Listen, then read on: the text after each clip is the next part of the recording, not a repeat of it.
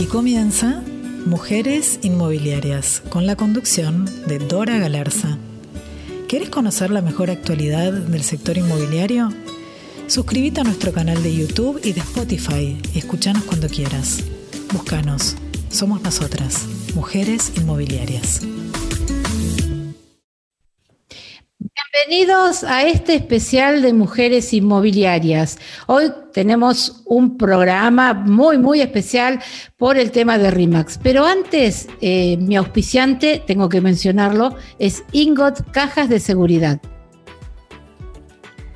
Ingot desembarca en Latinoamérica y trae consigo un sistema de seguridad de última tecnología aplicada al servicio de alquiler de cajas de seguridad. Ingot te sumerge en una experiencia única a través de un sofisticado sistema de ingreso por reconocimiento facial, huella dactilar y lectura de iris poniendo a disposición el más riguroso sistema de control y monitoreo 24 horas. Ingot apela a tu comodidad, ofreciendo un horario extendido y salas de escritura totalmente privadas y equipadas.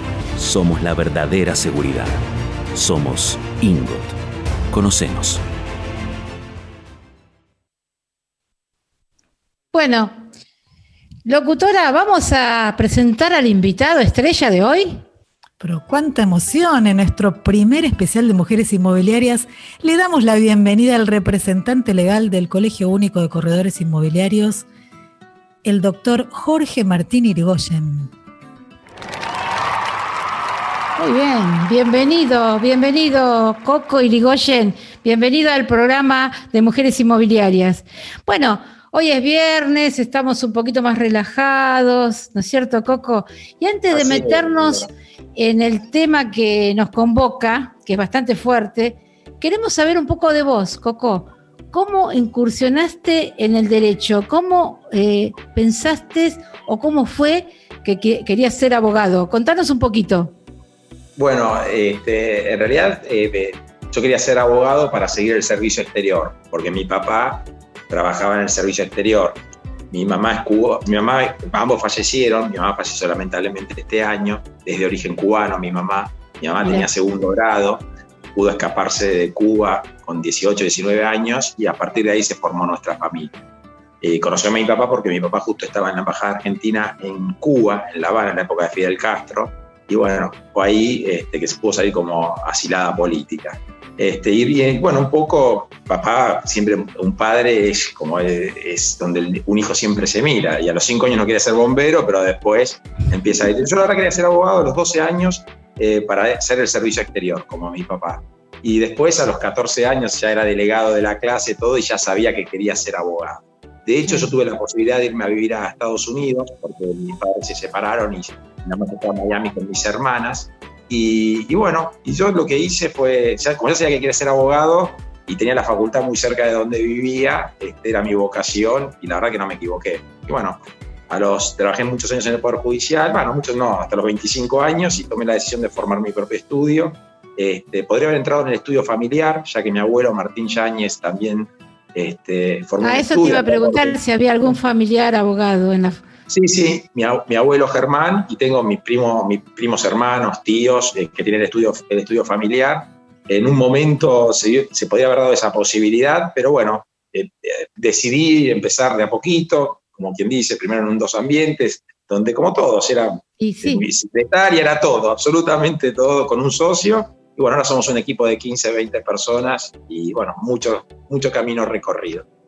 ¿Y cómo llegaste a Cusigba? ¿Cómo, ¿Cómo tuvimos la suerte de que llegues a Cusigba? Bueno, eh, después de haber sido, fui abogado de compañías de seguros, este, en fin, en un momento llegó a la Cámara Argentina de la Propiedad Horizontal y Actividades Inmobiliarias. También esa Cámara tiene mucha, pero muchos temas legales. Inclusive ganamos un amparo grande contra la FIP en su momento porque logramos que los administradores de consorcio no sean agentes de información de la FIP. Eh, tuvimos también un tema este, en su momento con Fernando Muñoz, que fue una ley que sacó en su momento, que es el papá de Gervasio, que es el papá, eh, bueno, que está en, la Defensoría Cava.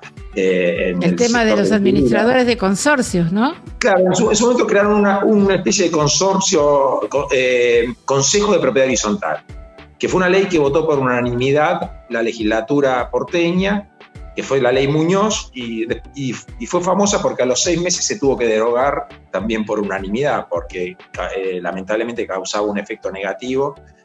A veces pasa, ¿no? Que van leyes a la, legislatura sin que los legisladores estén tan informados o tal vez le cuentan las cosas que después en la práctica no terminan pasando. Y bueno, y a partir de ahí, bueno, fueron muchas acciones. Y cuando empezó el problema de la 58-59, este, ahí este, me vinieron a buscar eh, en un primer momento de la anterior conducción, estuve prácticamente cuando la ley salía, estuve ahí, fui a la legislatura en su momento, después cuando decidieron el tema del amparo, lo decidieron por otro colega, este, me llamaron de, contemporáneamente me habían llamado de CECIN, hice el amparo de CECIN, y bueno, al ganar eh, Armando Pepe las elecciones, eh, bueno, junto con Marta Lioto, junto con Hernán Iradi, Diego Rangela, Eduardo Di Fini, este, a ganar en Cusigua, bueno, me convocan también eh, como abogado en Cusigua. Y la verdad que en Cusigua yo pensaba que en la Cámara Argentina de la Propiedad pasaban cosas, pero la verdad que los corredores inmobiliarios, pobre y la realidad que les toca vivir, porque no es una época fácil, Dora. Imagínate estamos luchando en la 58, 59, te sacan la, ley, de alquileres, el, el decreto 320 barra 2020. Bueno, es más todo lo cotidiano. Más todo lo cotidiano, tal cual. Más todo lo cotidiano que es muchísimo. Este, pero bueno, estoy contento porque bueno, hay, una gran, hay un gran consejo directivo este, eh, eh, en este periodo, también el anterior también. Eh, y bueno, la verdad que estoy muy feliz, muy contento de estar en Cusigua. A veces me canso un poco, eh, sobre todo los primeros dos años eran, era 24 por 24, los siete días de la semana, y uno se entusiasmaba tanto que a veces este, en el estudio tenemos tantas cosas y yo tenía el 60% de mi tiempo a veces ocupado en los problemas de Cusigua.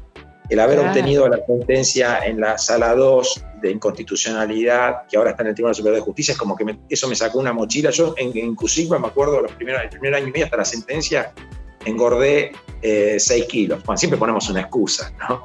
Pero bueno, engordé, engordé 6 kilos. Igual tengo tendencia a, engordar.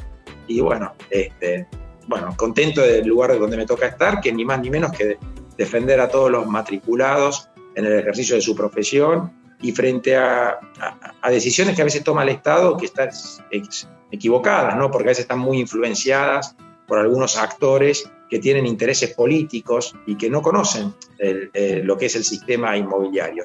sistema, por ejemplo, que en el caso de los alquileres funcionaba perfectamente y fíjate que tocaron dos cosas que para mí no tendrían que haber tocado. Si podíamos discutir el plazo a tres años, qué sé yo, eh, pero el tocar el tema de las garantías y del ajuste me parece que fue un, error, sobre todo porque las garantías no había problema, ya el, tema de los seguros de caución venían funcionando bárbaro en la ciudad autónoma de Buenos Aires y aparte cuando ahora, ahora hoy en día los seguros de caución están a la orden del día, están en su mejor momento. Y, y, aparte cuando vos tocas una ley la tocas para todo el país. Entonces, si bien acá en Buenos Aires tal vez el recibo de sueldo no era algo que estaba tan masivo en el interior, entonces vos hiciste una ley en donde desacoplaste todo y generaste una escalada en, los precios eh, de los alquileres que fue increíble y nosotros se los, avisamos, le dijimos que no iba a funcionar eso. Y trajiste conflictividad también en las relaciones entre propietarios e inquilinos, sobre todo por el tema de, de las expensas, de las compensaciones por los arreglos. Pero bueno, ahora ya está, la ley está y tenemos que luchar todos para tratar de que sea lo mejor posible, porque, porque los corredores inmobiliarios viven de eso, es con lo que están cotidianamente. Así que bueno. Pero vámonos del tema alquiler, porque eh, el alquiler, si nos ponemos a hablar, tenemos para tres programas más o menos, ¿viste? Así que vamos a tocar el Son los que saben, que son los que están todo el día con eso. Sí, vamos a tocar el tema de RIMAX, la resolución 350-2020. Contanos un poquito, a ver, eh, cómo, cómo llegaron a este tema, cómo fue que Cusigba y Armando Pepe denunciaron, qué denunciaron, qué te, qué te contestaron en realidad y bueno, si esto está firme, eso es una resolución administrativa, tengo entendido, y bueno, se puede apelar, recurrir, y bueno, tendrán que eh, entrar la jurisprudencia de, mejor dicho, de la justicia comercial, ¿no?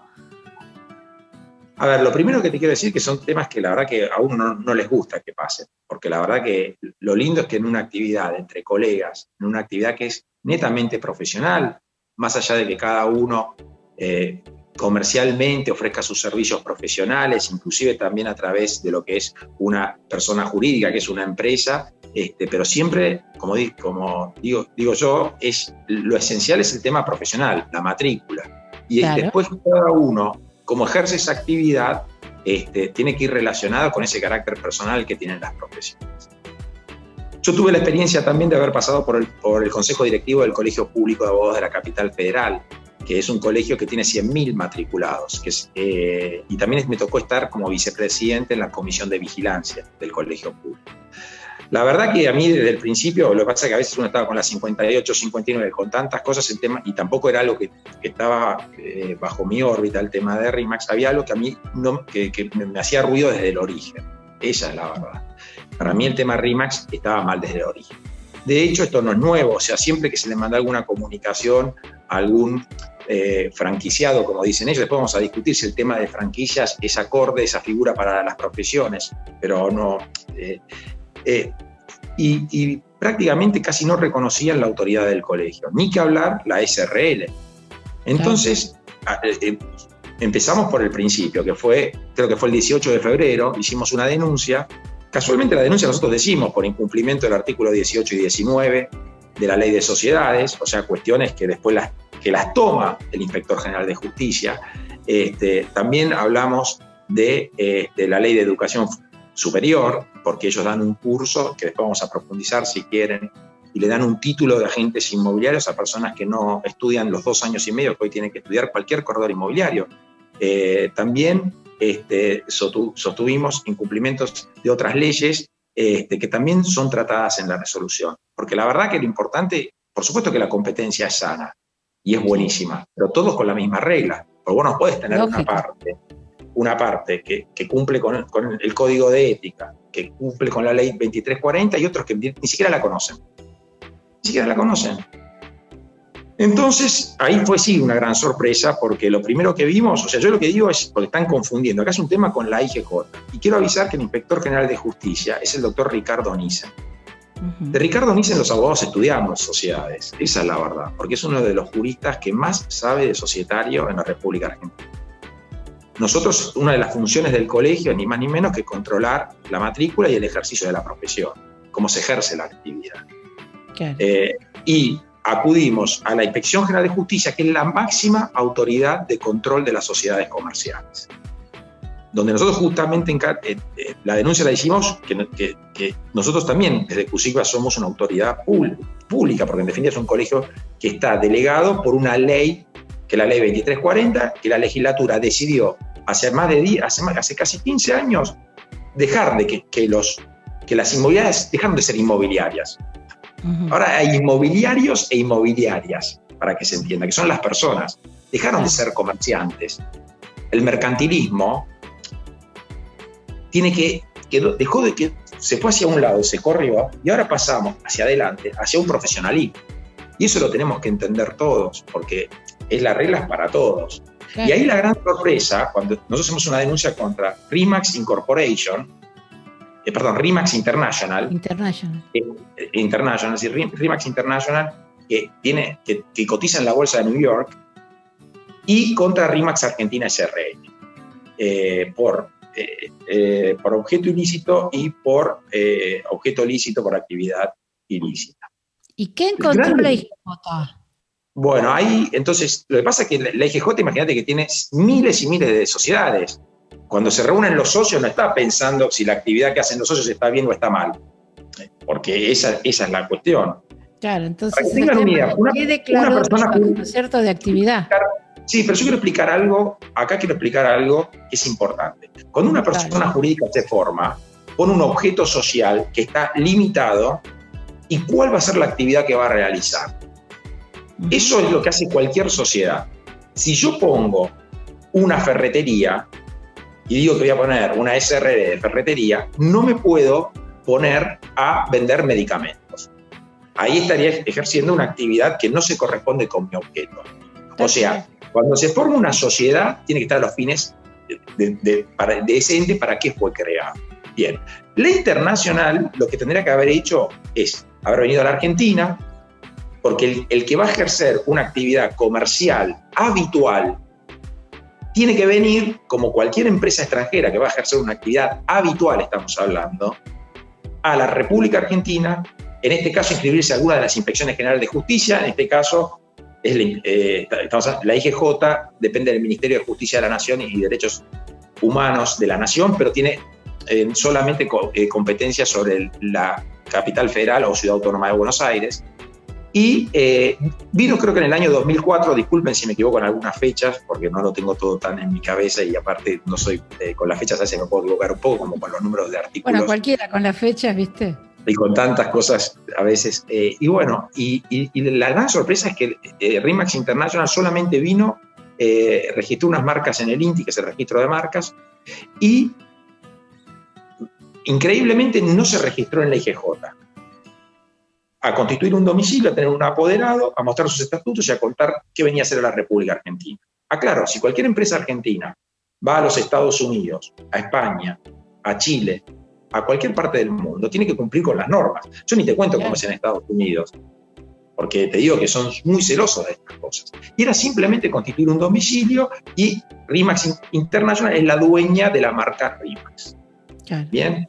Igual tenía denunciado un domicilio que es donde fueron los inspectores de la IGJ. Sí, sí, está bien, Dora, has leído la resolución, porque es importante leer la resolución, porque muchos salieron, viste, de internet eh, a, querer patear la pelota para otro lado, entonces, a ver, que se hagan cargo.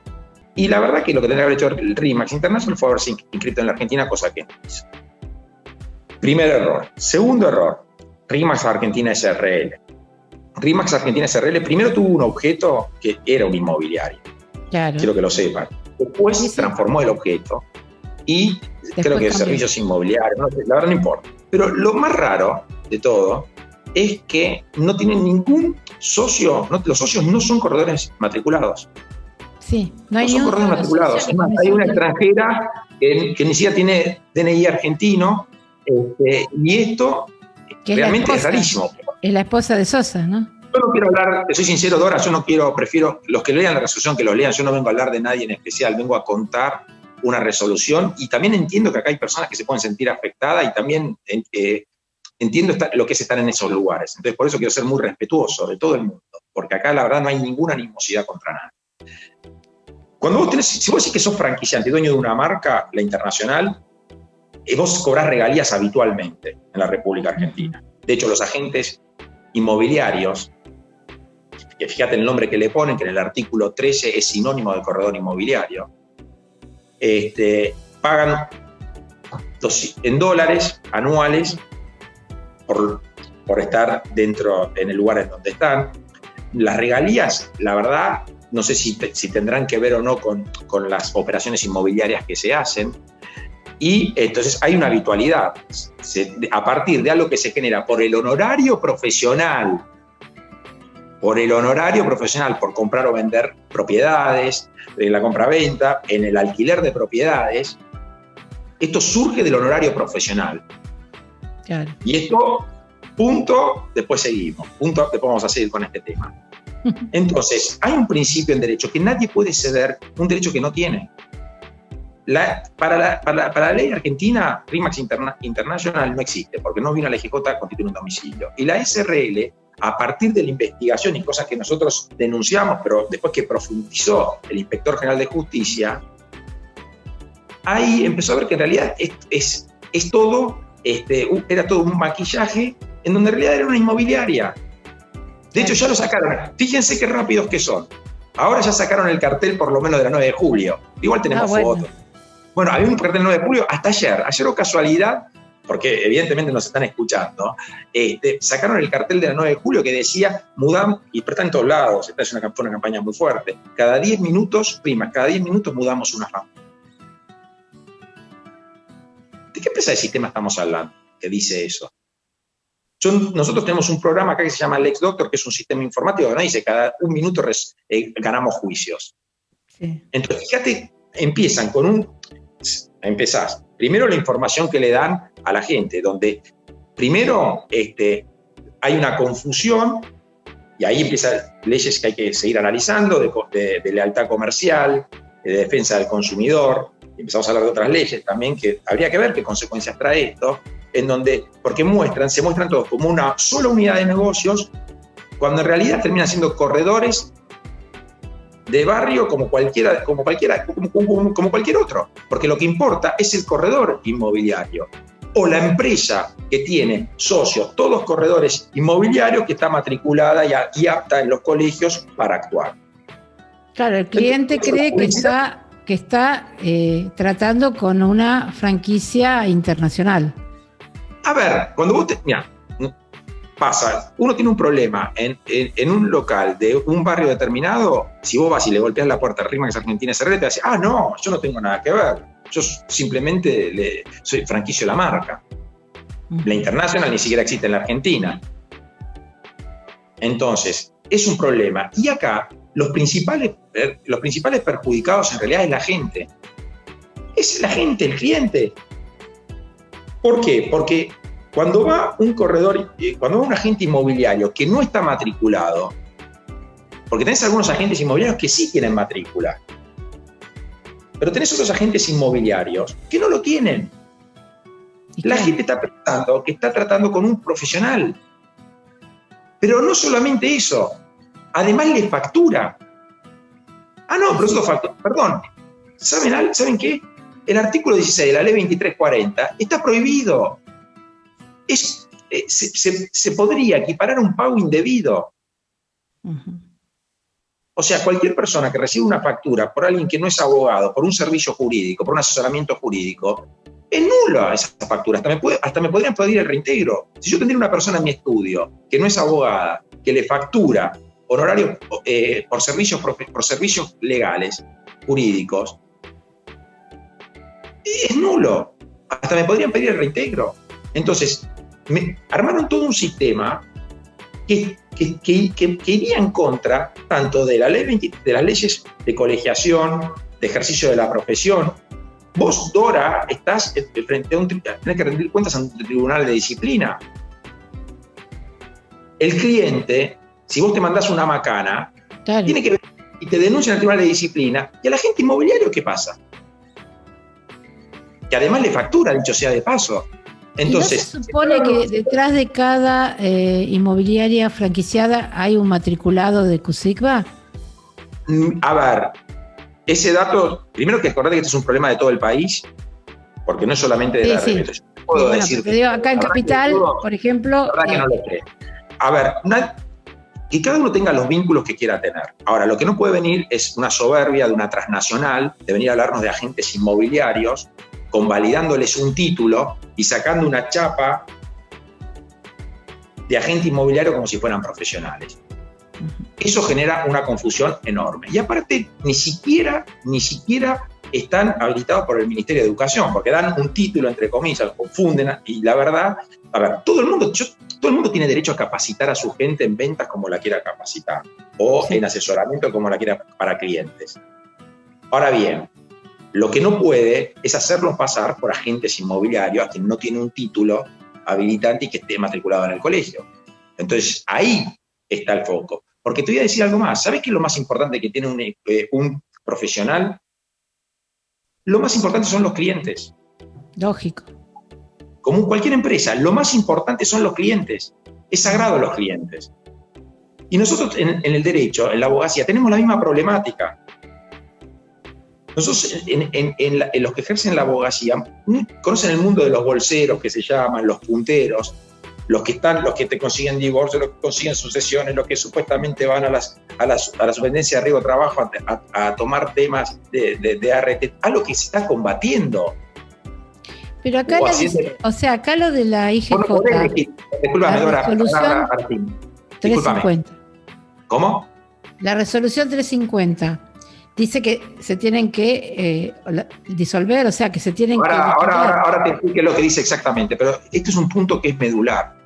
O sea, ellos además los capacitan desde un lugar que son cursos más parecidos, más parecidos a, eh, eh, a, una, venta, a una venta muy agresiva, muy mercantilista, muy propia del derecho, muy propio del comercio, como por ejemplo las empresas que venden artículos para el hogar, cremas de belleza, cuando acá se está trabajando sobre una profesión y donde los, eh, en donde los estados locales decidieron hace muchos años que sean profesionales los que tratan sobre los, la intermediación de inmuebles.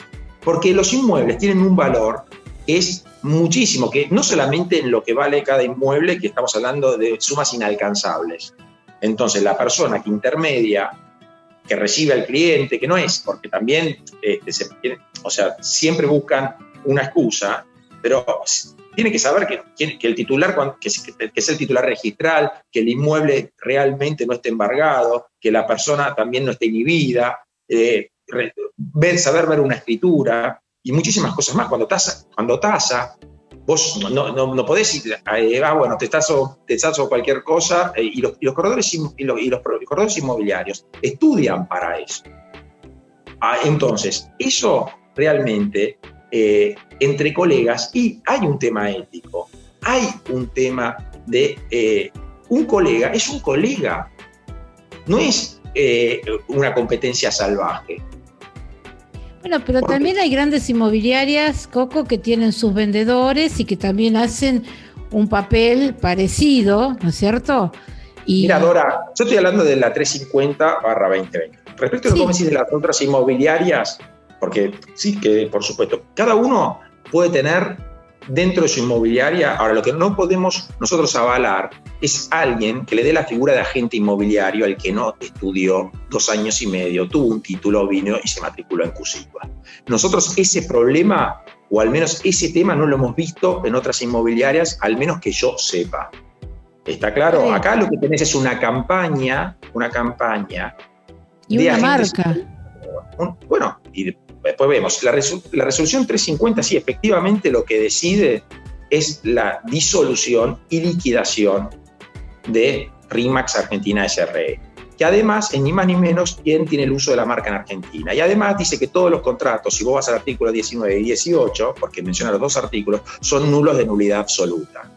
Pero no lo digo yo, pues yo pudiera hacer una denuncia. Esa es la 19550, estás refiriéndote a la 19550. Sí, a la 19550, a la ley de sociedades. Entonces, vos fíjate, Dora, que sí dice eso y es lo más grave que puede pasar. Y lo dijo la Inspección General de Justicia, que es la máxima autoridad de control, porque yo podía hacer una denuncia a cualquier organismo y me puede decir, señor, lo que usted, lo que usted dice es un delirio. Entonces, acá también ya dejó de ser algo de eh, la guerra de inmobiliarias. Claro, eso te iba a decir, porque ellos... Es un tema de la IGJ con rimas. Aducen de que hay una guerra de inmobiliarias. Yo eso no, no, lo entiendo. ¿Cómo una guerra de inmobiliarias? Es ponerse a derecho y, cumplir las leyes. Igualdad de reglas para todos, para que todos puedan competir. A ver, eh, cuando yo lo hablo con los abogados, a ustedes les gusta, a mis colegas, para que lo entiendan, les gustaría que vengan personas que no estudiaron abogacía, que no tienen el título, que también ni siquiera son procuradores, que nosotros tenemos un título intermedio, y que vengan y que lo llamen agentes jurídicos. Es más, te discuto el contrato de agencia, te quiero decir, el contrato de agencia es, para que lo usan mucho los jugadores de fútbol, el agente es el representante. Yo no puedo tener, Dora venía a mi estudio, te va a atender mi agente jurídico. Entonces vos tenés toda la primera media hora de la entrevista, hablas con mi agente jurídico, pues yo, yo, 10 minutos, ta, ta, ta, a ver, es un eso, dentro de lo que es la ley de ejercicio de la profesión de la abogacía, que la 23.187 es ese ejercicio ilegal de la profesión. Y además, si vos estás, porque acá está, todo atado con alambres, si vos lo que alegás es un contrato de agencia, entonces no es un dependiente, es un contrato entre pares, que se sepa. Y no puede facturar quien no tiene título habilitante en la intermediación inmobiliaria. Y es un pago indebido. Sépanlo. O sea, eh, eh, esa es mi opinión. ¿Por qué? Porque es nulo. Yo estoy dando una factura cuando no estoy habilitado porque no tengo incumbencia, si no tengo el título profesional que me avale la matrícula en el colegio que, eh, de mi jurisdicción. Y es la gran diferencia entre lo que es una profesión y lo que es un comercio. Es un profesionalismo por un lado y mercantilismo por otro.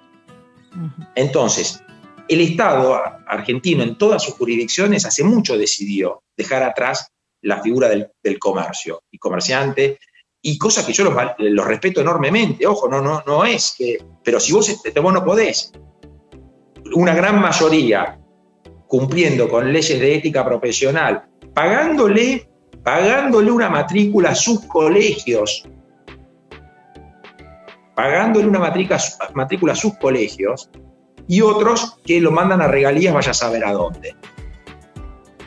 No hay ningún problema. Los agentes inmobiliarios que estudien dos años y medio, que saquen la matrícula y sean agentes inmobiliarios en serio, porque agente inmobiliario es sinónimo de corredor inmobiliario y está en la ley 2340, lean el artículo 13. Y entonces, este, esto trae seguridad jurídica y los clientes, en definitiva, que son los que nos interesan, queremos que sean tratados por profesionales y que cuando está con un empleado o con alguien que tiene una relación de servicio, porque la verdad que se preocupe el sindicato de comercio. USIGMA no es el sindicato de comercio, es un problema del sindicato de comercio, de las leyes laborales, qué sé yo. No estamos para eso. Pero que yo lo que sí sé, o por lo menos no tenemos casos, que cuando es un empleado de una inmobiliaria, cuando hay algo en el Tribunal de Disciplina, habitualmente un dicen un empleado de, la inmobiliaria.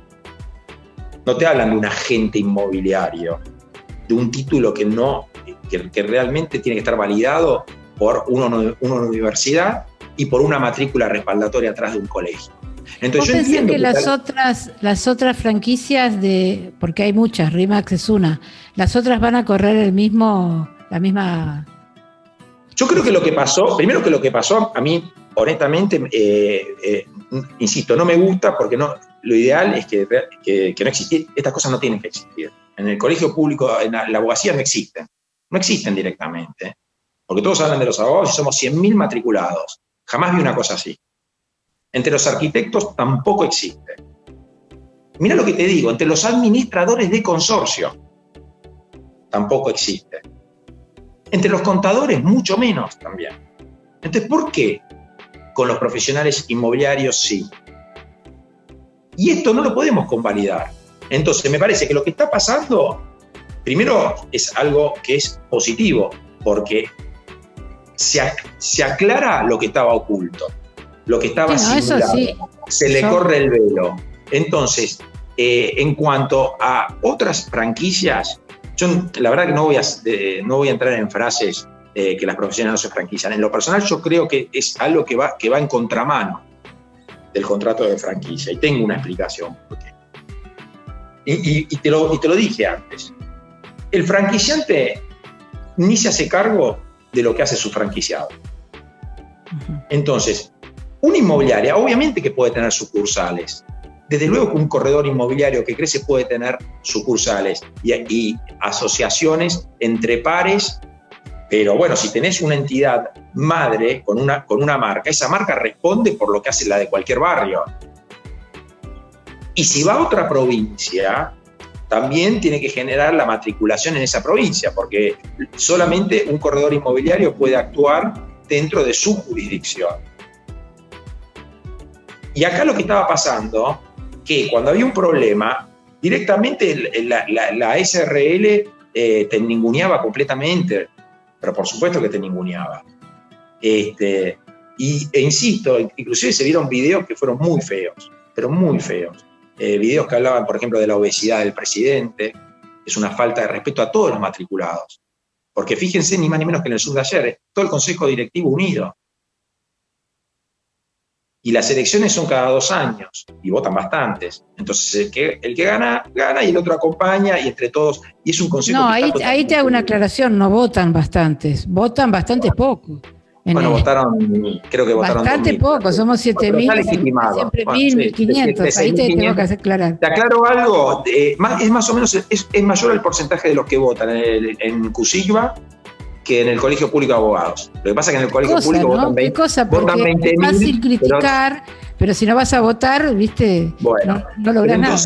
lo que yo te digo es en esto, que es feo. Eh, también he visto eh, que, que, que, se hablaba que es eh, porque, porque, bueno, vamos a robar el mercado. ¿Cómo vamos a hablar de robar entre colegas? ¿Les parece sano eso? ¿Les parece bueno? Así quieren Ahora, ejercer, decime, robarse, robarse, robarse propiedades, ellos dicen que van a seguir trabajando. Mira, yo, primero que todo esto es muy nuevo. Entonces, las consecuencias la verán. Yo pienso que, estas dos empresas le van a dar muchas explicaciones, primero a sus franquiciados. Claro, eso. Y también a los agentes que confiaron en que le estaban vendiendo prácticamente algo que era este, eh, perfecto.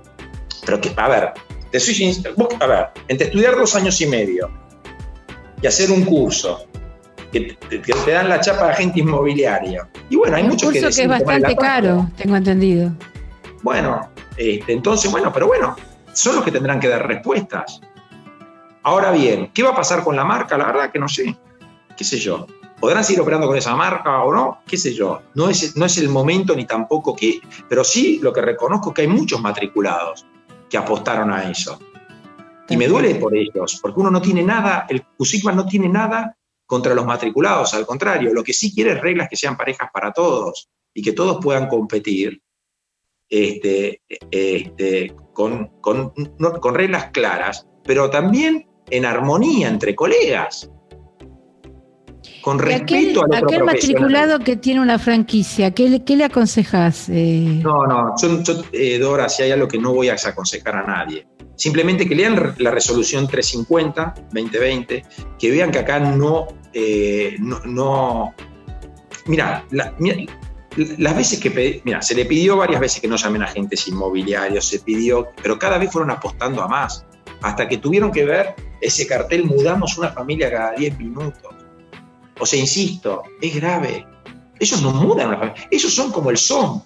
¿Quieren ser como el SOM? Vos fíjate, el SOM, el SOM es un sistema que está ahí chiquito, verde, y dice adherido al SOM.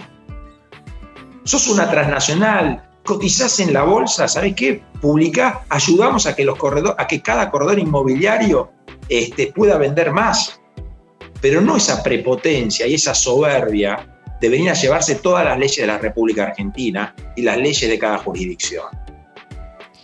¿Y vos estás al tanto, CUSICBA, qué va a hacer con esos matriculados que tienen franquicia, que tienen la franquicia de RIMAX? A ver, por supuesto que CUSICBA es la casa de todos los matriculados. Entonces yo esto lo quiero dejar bien claro.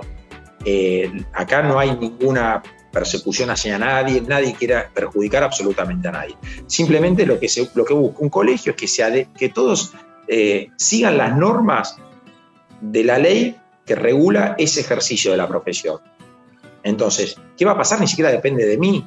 Hay tribunales de disciplina, está fiscalización. Yo soy un simple abogado que ni más ni menos tuve que cumplir con mi deber porque si no me voy.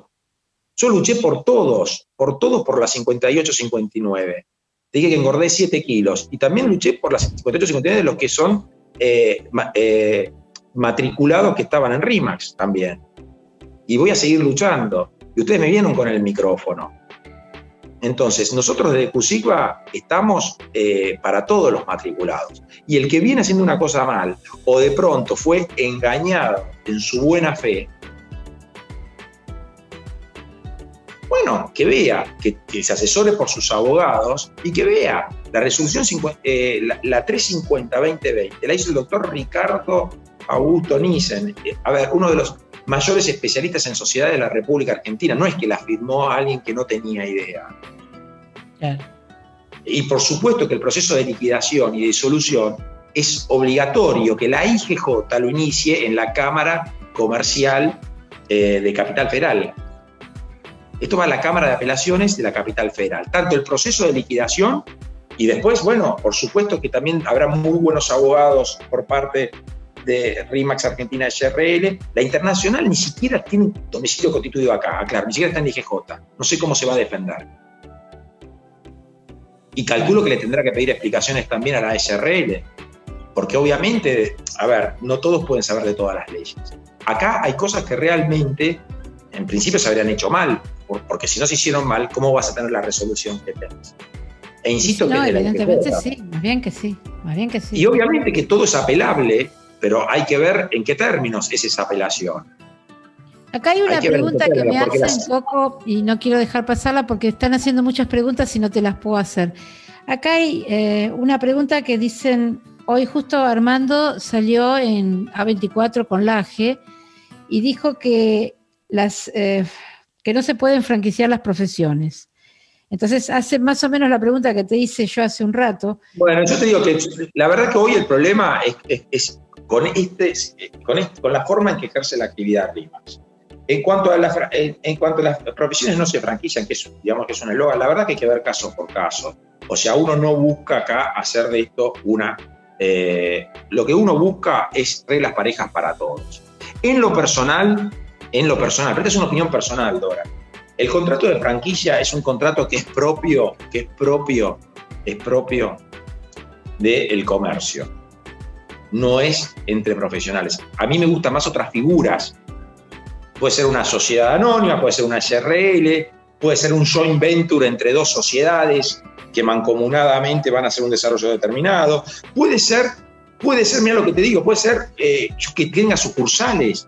Hay muchísimas que tienen sucursales, pero es distinta la sucursal que la franquicia. ¿Por qué? Porque el franquiciante lo que cobra es regalías. Entonces, si vos estás cobrando regalías, estás cobrando un... Esas regalías pueden ser de un honorario profesional. Y vos tenés la ley 2340 que te impide compartir honorarios con gente que no es par, que no es profesional. Y ahí hay un incumplimiento claro de la 2340. Entonces yo yo entiendo que tal vez, tal vez, no sé quién los asesoró en su momento, tal vez no vieron estas cuestiones. Yo no puedo compartir mis honorarios profesionales de un juicio, de un asesoramiento a un cliente, con una persona que no es abogada. ¿CUSIC va a denunciar a las otras eh, franquicias? No, mira, la verdad que Dora, yo no vengo a hablar de las otras franquicias. No, no, yo vengo a hablar de la 350 2020 y tampoco soy eh, tampoco ahí hay un consejo directivo, hay, lo que sí sé es que RIMAX Argentina fue la que se volcó con una publicidad muy agresiva y es la que generó masivamente la figura de un agente inmobiliario sin matrícula. Entonces, que se hagan cargo de esa práctica. Y fue esa actividad que el doctor Ricardo Nissen, en su resolución, dictaminó que es una actividad ilícita. Y después el tema de las regalías, el tema de las divisas. Acá hay divisas que van al, exterior, o sea, por operaciones inmobiliarias de honorarios profesionales. Entonces, es mucho más complejo el tema. Entonces, si vos me decís a mí, la, hay, la franquicia no, mira, por ejemplo, acá RIMAX Interna International, el primer gran horror que cometió fue no inscribirse en la IGJ. Mm. Lo dice la resolución. Después, fíjate, ninguno de los socios de RIMAX es, corredor inmobiliario matriculado, ninguna parte del país. Y aparte, igual, si es una parte del país, no podría recibir honorarios de, eh, de operaciones inmobiliarias efectuadas en la Ciudad Autónoma de Buenos Aires si no está matriculado en la Ciudad Autónoma de Buenos Aires. Entonces, si vos me decís a mí, es muy complejo el sistema de franquicias, son sistemas que están pensados más para propias figuras del derecho mercantil, del derecho, del derecho comercial, y no de los profesionales. Pero es una opinión, ¿queda claro? Este, como la figura del agente inmobiliario, para mí no existe eh, la figura de agencia en profesiones. Y son temas que tengo estudiado. ¿Por qué? Porque estuve en la comisión de vigilancia del Colegio Público de la Capital Federal. Es más, yo tengo un programa de radio también que sale por conexión abierta también, los miércoles, eh, no lo voy a hacer el chico, para las 7 de la tarde. El otro día estuvimos con Pablo Damechic, ex secretario del Colegio Público de Abogados de la Capital Federal. Les aclaro que la resolución 350 es un triunfo para todas las profesiones en cuanto a esa resolución. Porque no es, eh, porque eh, no, hoy eso es, y es para todas las profesiones.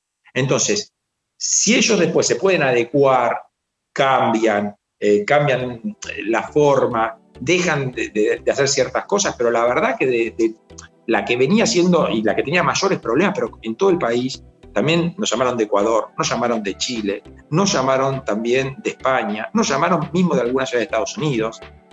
Hasta hemos recibido una carta del defensor del pueblo de la Ciudad Autónoma de Buenos Aires, el doctor Alejandro Amor, felicitándonos.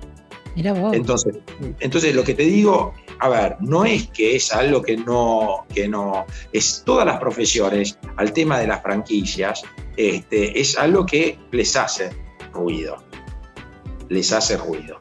Pero bueno, los que hoy están, hoy, los que hoy están, que vean, que hablen con sus asesores, con sus abogados, que vean cómo, qué, es lo que pueden cambiar.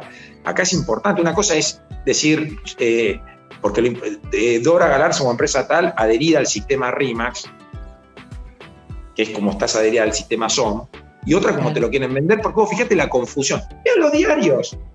Fíjense los diarios. ¿Qué decían? La inmobiliaria RIMAX. Estamos hablando de una inmobiliaria. Fíjense lo que dicen algunos de los socios de la SRL. Se van a perder más de 5.500 puestos de trabajo.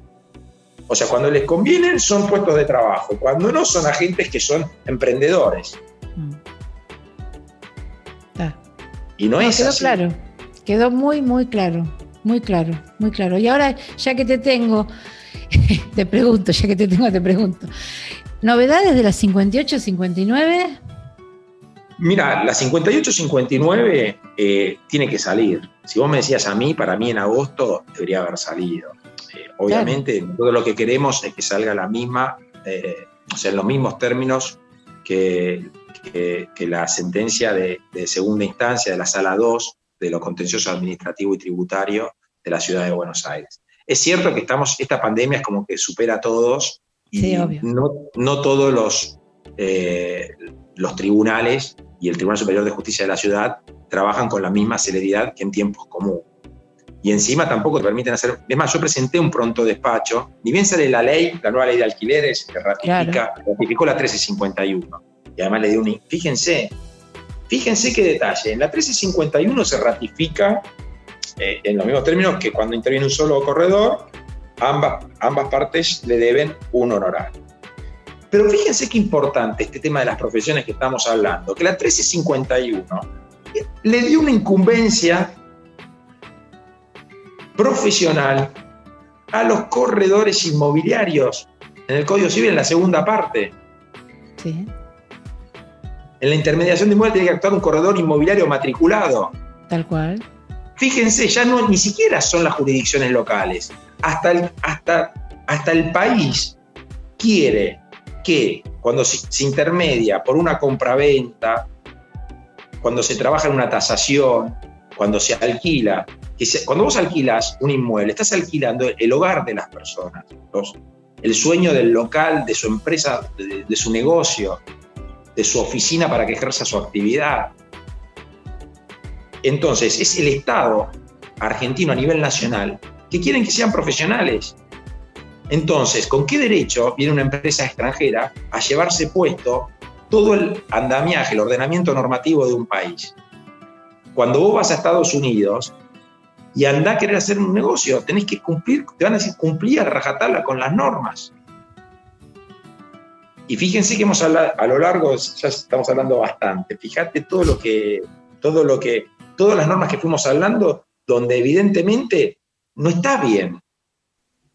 En cuanto a las consecuencias, y bueno, se verá, pero la verdad que a mí eh, lo ideal es que estas cosas, estas prácticas no existan. No existan.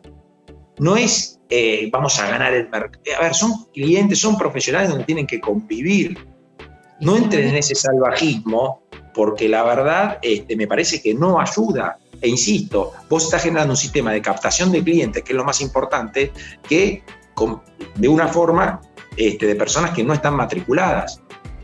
Y vos no las podés legitimar. Después, les aclaro una cosa, si, cada uno que lo, que lo haga como quiera. Si, si quiere tener Obviamente, lo ideal es que tienen que estar todos en blanco, pero a ver, si alguno quiere tener una relación de servicio y que le haga un monotributo, que, tenga un monotributo, pero que, le facture al titular, al titular de la empresa o al corredor inmobiliario. Claro. Si es un vendedor. No al tercero, que está prohibido por la ley ¿A quién le facturaban? Los de bueno, nosotros tenemos casos en el Tribunal de Disciplina que hay facturas de agente inmobiliario directamente al cliente. Ah, y eso está prohibido y es nulo. Y claro. Es como un pago indebido. Hasta le podrían pedir la repetición, la devolución de lo pagado. Está en el Código Civil, pongan Google, pago indebido. Creo que es el artículo 16 de la ley 2340, cuando habla de los que ejercen la, la actividad de corretaje de manera ilícita. Perfecto. Bueno, Coco, ya te exprimí bastante. o no hablamos nunca o hablamos demasiado, ¿no? Pero la verdad estuviste genial. No, no, Me encantó la explicación, todo muy claro. Bueno, muchísimas gracias, Dora. Para mí ha sido un gusto. Sé que está Fabián ahí atrás y Diego que te ayudan. Así que les quiero mandar un saludo a ellos, también a toda tu audiencia. Y bueno, este, sí lo que les digo es que el consejo directivo, esto, es, esto fue, es todo el consejo directivo. ¿Eh? Entonces es muy importante el paso que se ha dado, buscar la transparencia, buscar la igualdad de oportunidades, buscar que todos compitan con normas iguales este, y ojalá que todos puedan crecer. Acá nadie está en contra de que un corredor inmobiliario a través de una empresa tenga 10 sucursales o 20, no pasa por ahí, sino en cómo se hace justamente ese, ese todo es, cómo se encara todo ese negocio, pero encarado desde lo profesional, no solamente de lo mercantil.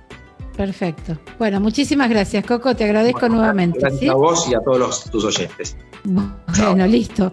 Y a ustedes, mujeres inmobiliarias, nos vemos el miércoles que viene. Chao.